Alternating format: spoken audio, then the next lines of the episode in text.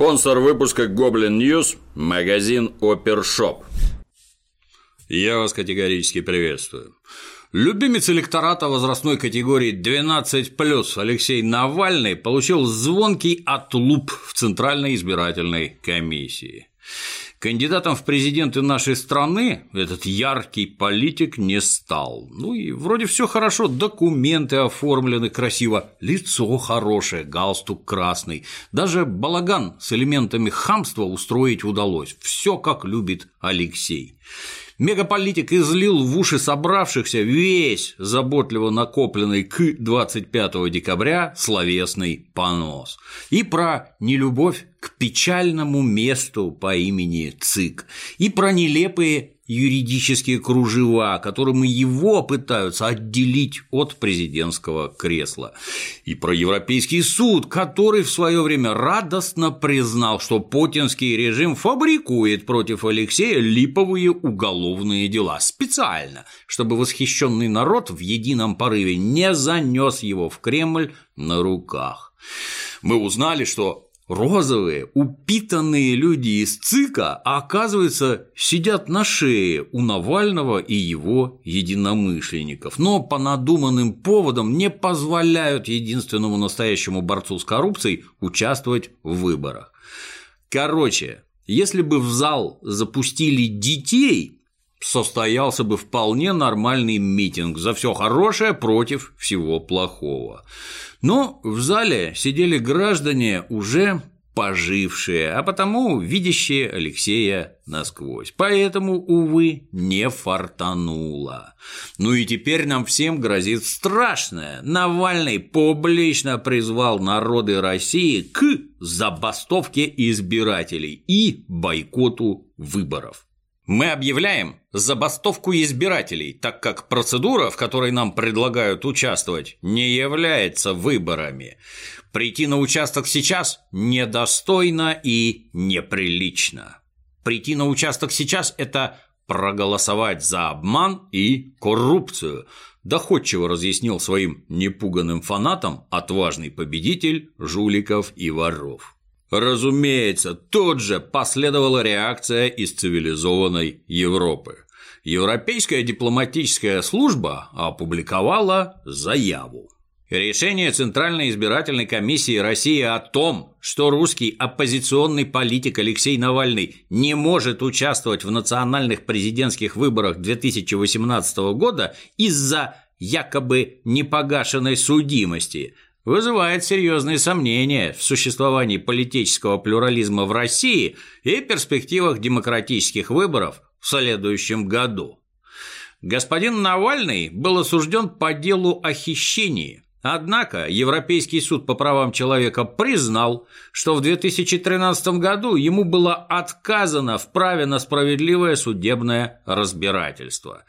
Политические мотивы не должны использоваться против участия в политической жизни. В общем, быть нашим выбором опять нечестными. Досадно, мы ведь надеялись увидеть прекрасные дебаты верховного борца против кровавого режима с чуть менее достойными борцами, ну, например, с Григорием Явлинским и Ксенией Собчак.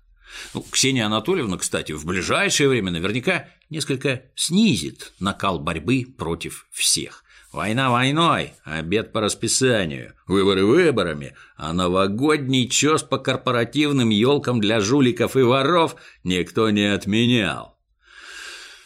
Верили, что в выборах примет живое участие плохонький отечественный вариант Дональда Трампа Сергей Полонский, ну, тот самый, который уже запланировал исчезновение с лица земли всех государств, включая Россию.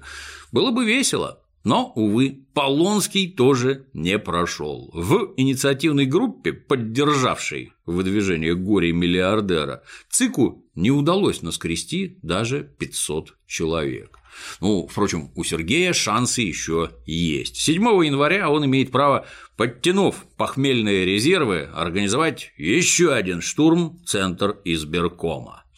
Администрация тупичка желает Сергею успеха. После рассказов про интернациональный мегагород в Крыму где не будет охранников и полицейских, зато будет штаб-квартира ООН, стало ясно, что данный кандидат способен поднять накал предвыборной клоунады на невиданный доселе уровень. Ждем. Слияние Украины с Европой проходит не так гладко, как хотелось бы рядовому Майдауну. Рядовой Майдаун был уверен, что от уровня жизни, как в Германии, ну или хотя бы как в Польше, его отделяют только волосатые щупальца Москвы.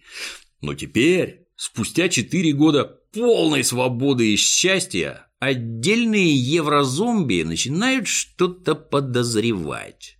Экономика в руинах, курс гривны ниже плинтуса на Донбассе. Война, Крым вообще уехал. Возле Рады беснуется Михуил Саакашвили. Не зато стояли, скажем прямо, а скакали, получается, вообще, чтобы чисто погреться. Напоминая дебилам, что их еще в 2013 году русским языком предупреждали именно об этом, в ответ постоянно слышится. Зато у нас безвиз.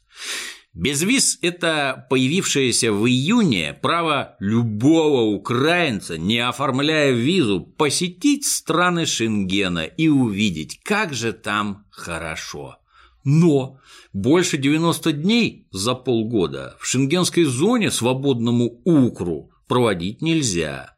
Учиться или работать в Европе неофициально нельзя тоже. Ну, такая вот свобода.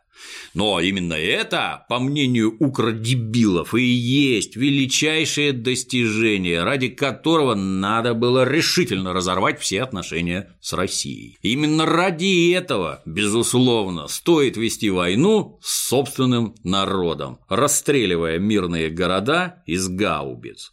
Да и терпеть у власти живопыр олигархов, которыми внезапно оказались пламенные борцы за народное укросчастье, оказывается, тоже вполне можно и даже нужно, потому что теперь-то, после наступления полной украинской свободы и украинской независимости, открывать рот стало опасно для жизни. Самое печальное, что лучезарные европейцы, в объятия которых так стремились наши отринувшие русский тоталитаризм небратья, оказались соседями весьма придирчивыми и сварливыми. Выяснилось, что право евроукра на въезд в Шенген влечет за собой весьма странное обязательство – своевременный заезд обратно в окрестности Киева – Учитывая, что свободные люди с паспортами, на которых нарисован трезуб, не сильно любят соблюдать дурацкие правила, на то они и свободные, в Брюсселе зреет недовольство. Мало того, оказывается, в задачи государства Украина входит не только пользование европейскими деньгами и гостеприимством. Оказывается, взамен надо, к примеру, бороться с коррупцией. Шок! Такой подлянки никто из укров не ожидал.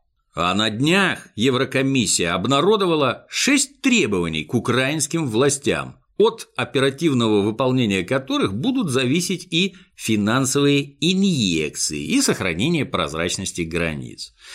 Суть требований сводится к двум простым вещам. Во-первых, Воспитательные меры по приведению в чувство бойких хлопчиков и девчин, плохо понимающих свои обязанности в рамках безвиза. Ну а во-вторых, в чувство пора прийти самой украинской власти, прекратить грызню между силовыми структурами, ну, вроде нынешнего конфликта СБУ и Национального антикоррупционного бюро, как следует финансировать национальную полицию и даже учредить высший антикоррупционный суд. Осилит ли все это шоколадный президент Петро Порошенко? Загадка.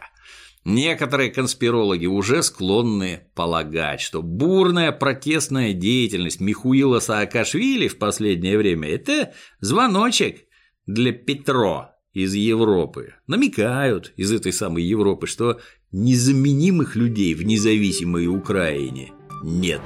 Впрочем, следует признать, есть у украинских борцов с бурятскими полчищами еще один повод для радости, ну, кроме безвиза. Появился он совсем недавно, 21 декабря. Washington-Post со ссылкой на источники в Белом доме сообщает, что администрация президента США Дональда Трампа одобрила продажу американского летального, ну то есть смертельного, оружия незалежной.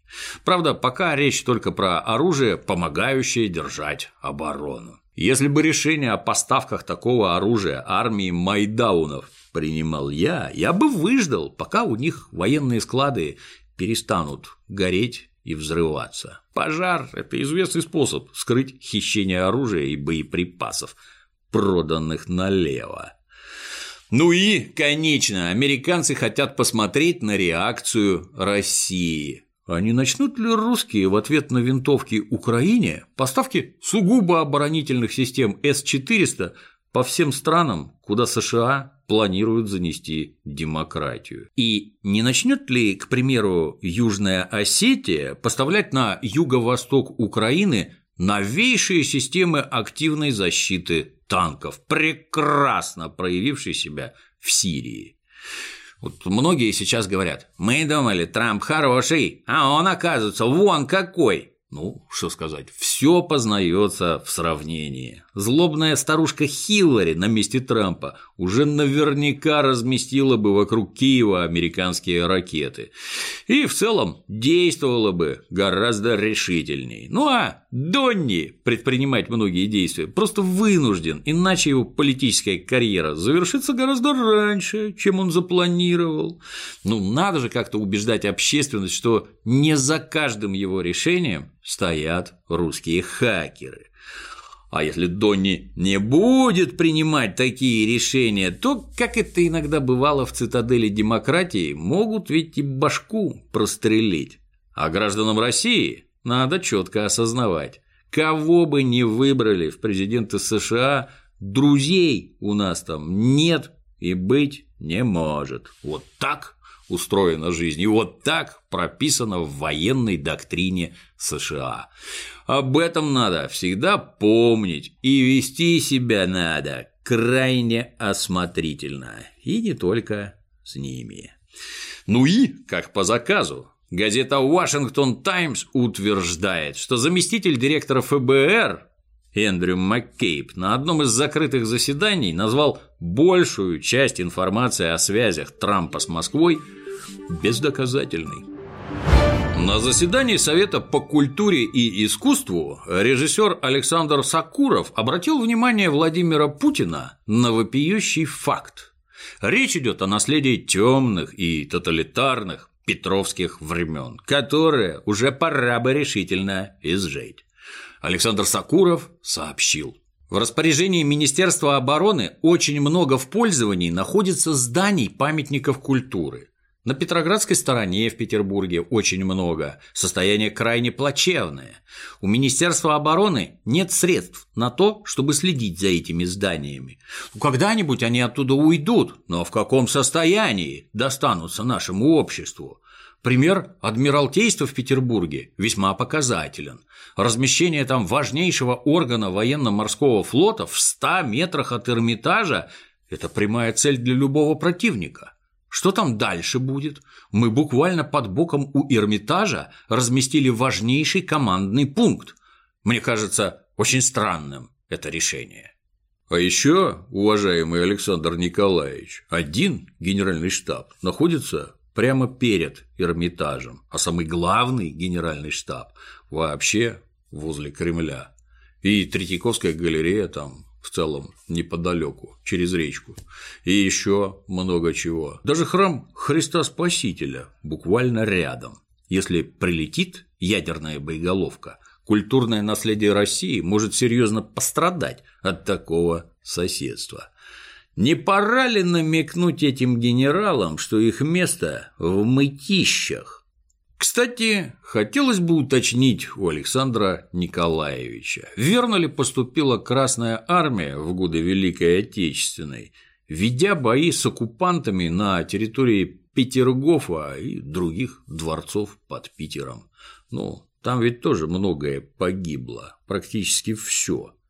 Ленинград в итоге не сдали, поэтому на подступах к нему несколько лет хозяйничала нацистская солдатня, разбирая на дрова все, что горит, и рассовывая по карманам все, что можно было оторвать. В результате Гатчина, Пушкин, Петергоф, находящиеся неподалеку от линии фронта, оказались разорены. Как отнестись к этим позорным примерам пренебрежения безопасностью бесценных памятников и экспонатов? Ну и если кто не в курсе, ядерные боеголовки взрывают в воздухе, чтобы ударная волна нанесла как можно больше повреждений всему, что находится на Земле. Задача оружия массового поражения – убить как можно больше людей и разрушить как можно больше объектов. Есть там при этом Эрмитаж, нет Эрмитажа – это вообще дело десятое. Убивать будут людей. И если цивилизованные европейцы убьют их ядерным оружием, ходить по Эрмитажам будет некому. Я, конечно, не президент, но мнение по вопросу имею. Такие органы, как Генеральный штаб или Адмиралтейство – это краеугольные камни нашей государственности. Служат там достойные представители нашей армии и флота. Армия и флот, как известно с давних пор, единственные надежные союзники России. Находиться эти учреждения должны на почетных местах, которые отражают их роль в существовании нашей страны, особенно учитывая, что наша страна в очередной раз окружена кольцом недоброжелателей. При всей важности и красоте Эрмитажа, Третьяковки и других музеев, без них государство выживет а без военных ведомств просуществует очень недолго. Поэтому при всем уважении к учреждениям культуры приоритет в вопросах выбора мест дислокации должен быть не за ними. А вообще, конечно, круто. Собирается совет по культуре, с участием президента, а гражданину Сакурову, проживающему в Германии, ну, вроде как, и приезжающему сюда на заработки, абсолютно нечего спросить или предложить по теме этой самой культуры. Вместо обсуждения актуальных вопросов он то предлагает помиловать украинского террориста, то его беспокоит расположение военных объектов рядом с Эрмитажем. Может, все таки лучше про искусство? Скандал вокруг Вайнштейна, Спейси и других сластолюбцев стал важной вехой в деле борьбы с патриархальными нормами сексуального поведения среди так называемого «золотого миллиарда». Например, в Швеции разгорелись общественные дебаты о сексизме и секс-насилии. Итогом стал недавно одобренный парламентом законопроект, согласно которому, начиная с июля 2018 года, мужчина будет обязан получить однозначное согласие женщины перед половым актом. Иначе его можно будет обвинить в изнасиловании, даже если дама не сказала ни слова. Идея очень проста. Ты должен спросить своего партнера, хочет ли он секса. Если не уверен, откажись от этой затеи. Секс должен быть добровольным, заявил глава правительства Швеции Стефан Лёфвен. Разумеется, закон будет иметь силу абсолютно во всех случаях, включая взаимоотношения супружеских пар. До июля женщинам Швеции придется жить под гнетом старых правил, согласно которым изнасилование – это половой акт, перед которым женщина внятно заявила, что она ждет трамвая.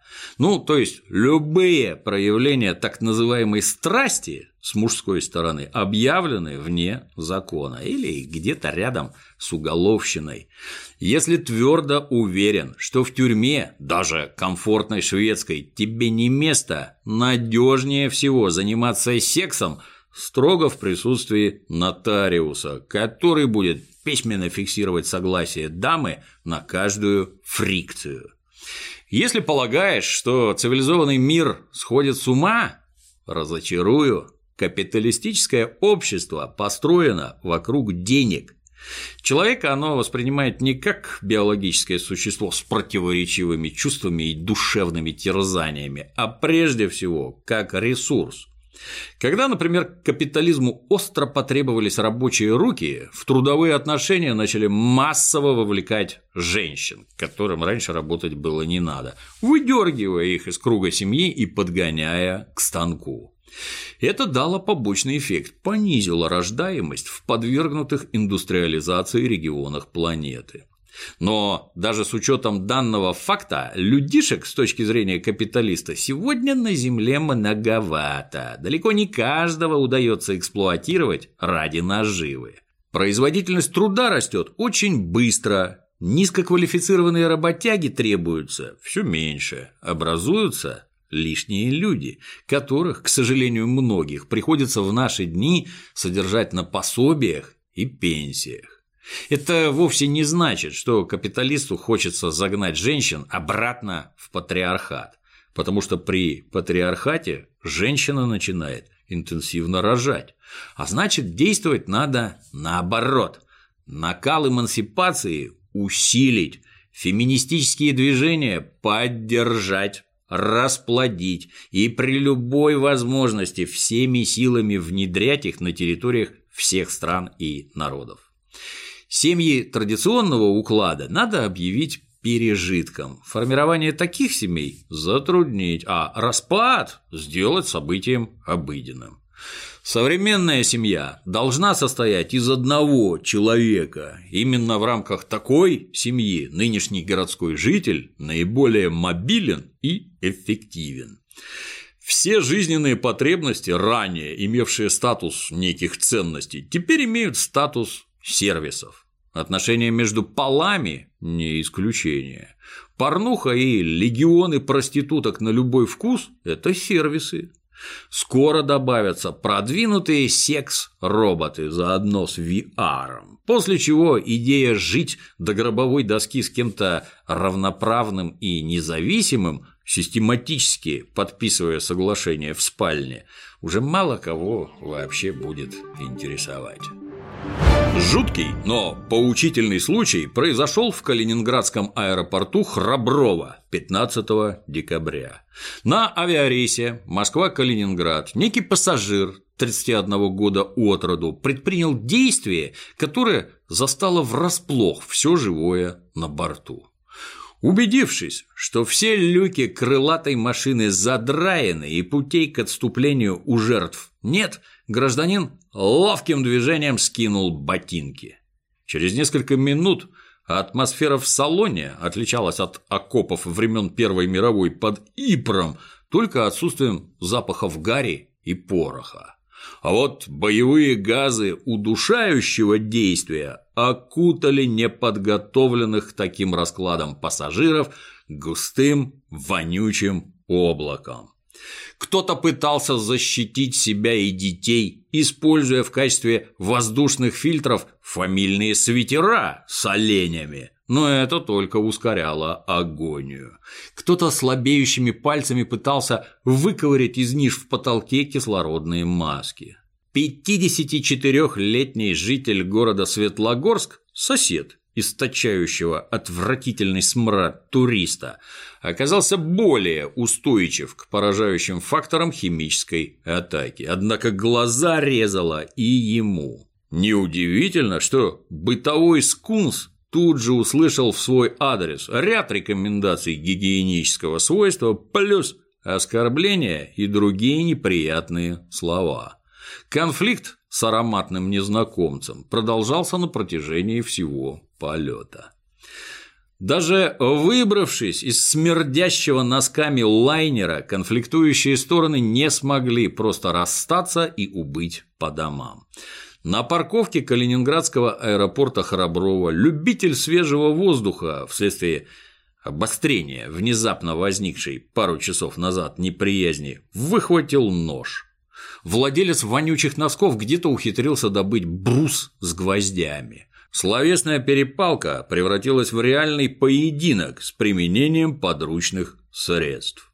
Опыт победил молодость, и 31-летний любитель летать без ботинок получил удар ножом в область сердца. Сейчас его откачивают в больнице. 54-летний житель Светлогорска задержан. Возбуждено уголовное дело по статье «Умышленное причинение тяжкого вреда здоровью». Ну, в общем, один лежит, а другой уже сидит.